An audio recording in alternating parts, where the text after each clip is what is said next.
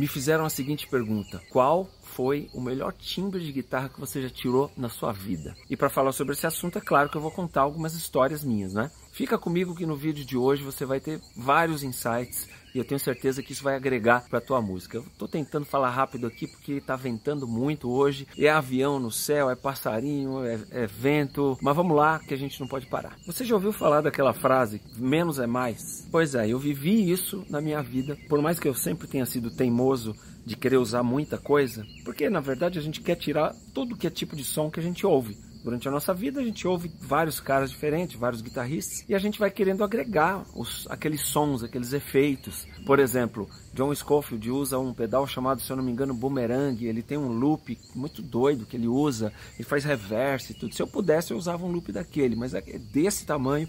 Imagina um trem desse no chão, somando com o set ainda. Na verdade, eu já tentei de tudo, já tive todo tipo de equipamento que você possa imaginar. Hoje nós estamos na era do Fractal, do Kemper e tantas outras pedaleiras. Sem perceber, os caras mais puristas do mundo estão se tornando fãs do digital de novo, por causa do impulso e response e todas essas questões que a gente se convence de que, de que é o mais analógico possível. Mas não, é digital mesmo e pronto. E eu gosto, tá? Gosto porque fui lá e peguei um pré-amp live, que é a solução chinesa da Moore, como se os componentes dos outros não fossem chineses, né? Mas tudo bem. Vamos falar do tema de hoje. Há muitos anos atrás, a galera do gospel, e, e nisso eu me coloco, me coloco, coloco os caras do Resgate, do Oficina, Fruto Sagrado e outras bandas mais. A gente tinha uma mania tão boba, mas era legal, a gente se divertia com isso. A gente tinha uma espécie de campeonato invisível onde não valia prêmio, mas a gente sempre gostava de conversar nos bastidores sobre o melhor timbre da noite, digamos. E a gente fazia aquela rodinha de amigos para discutir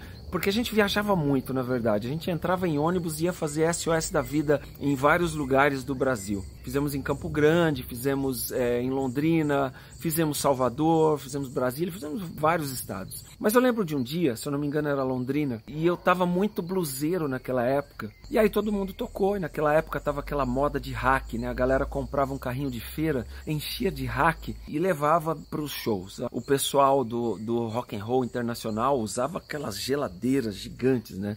E a gente, Brazuca, é, conseguia a nossa solução de carrinho de feira para poder também não ter muito peso, muito excesso de peso nos aviões e tudo mais. Então, era ali três, quatro hacks, mas todo mundo usava. Nesse dia eu consegui tirar assim um som maravilhoso da guitarra e todo mundo ficou louco pelo som da minha guitarra e eles perguntavam o que eu estava usando e você vai ficar chocado com o que eu estava usando, tá bom? Eu não sei te dizer que ampli que estava no palco, mas eu lembro as guitarras e os efeitos que eu tinha. Eu tinha duas extratos, uma uma Fender Steve Ray Vaughan e uma outra Fender America Standard que eu tinha trocado com um aluno meu de quando eu dava aula na escola que era ali perto da Igreja Renascer, na Liz de Vasconcelos, né? E eu viajava com essas duas guitarras, mas a titular era a Steve Ray Vaughan.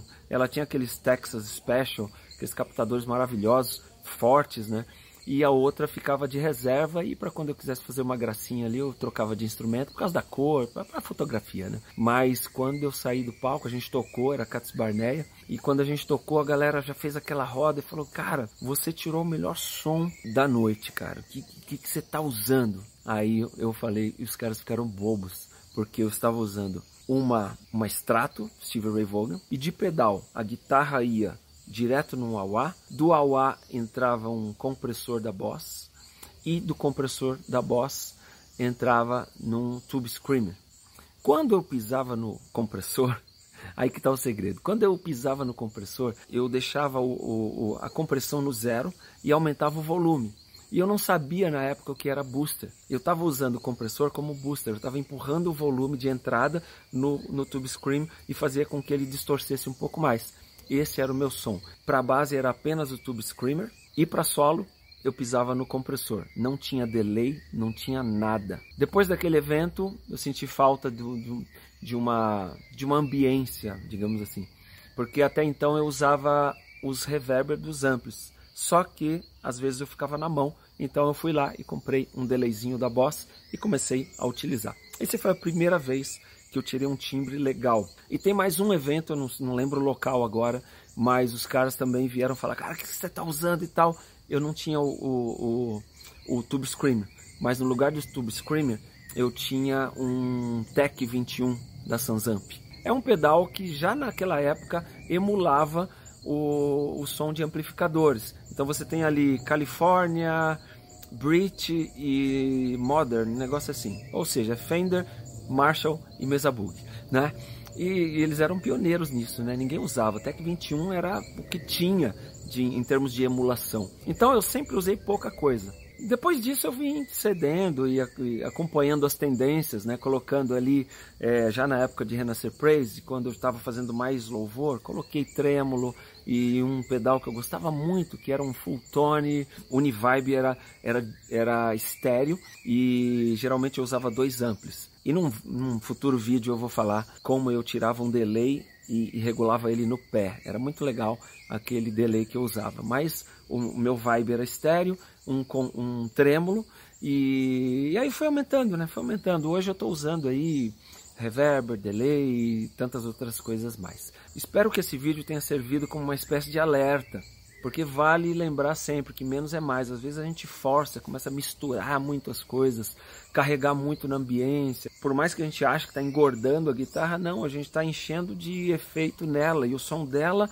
vai se realimentando e a gente vai perdendo a essência do instrumento. Aí tanto faz você ligar uma Strato, uma Les Paul ou qualquer instrumento que seja, porque já está tudo tão misturado ali sabe? Existe a guitarra e existe o, o efeito de guitarra, né? Que a gente usa muito no para fazer pop, worship e tudo mais, tá? Então me acompanha aí que nos próximos vídeos eu vou falar bastante também sobre timbre, a gente está falando aí sobre é, improvisação. Me siga nos outros canais também, tem YouTube, tem Instagram, tem Facebook e outra coisa, eu quero te pedir que você me ajude a divulgar este vídeo e os outros também. É, compartilhando. Compartilha com teu amigo, clica no joinha, ativa a notificação, sininho, essas coisas todas, tá bom? Muito obrigado pela tua atenção e até amanhã. Tchau, tchau.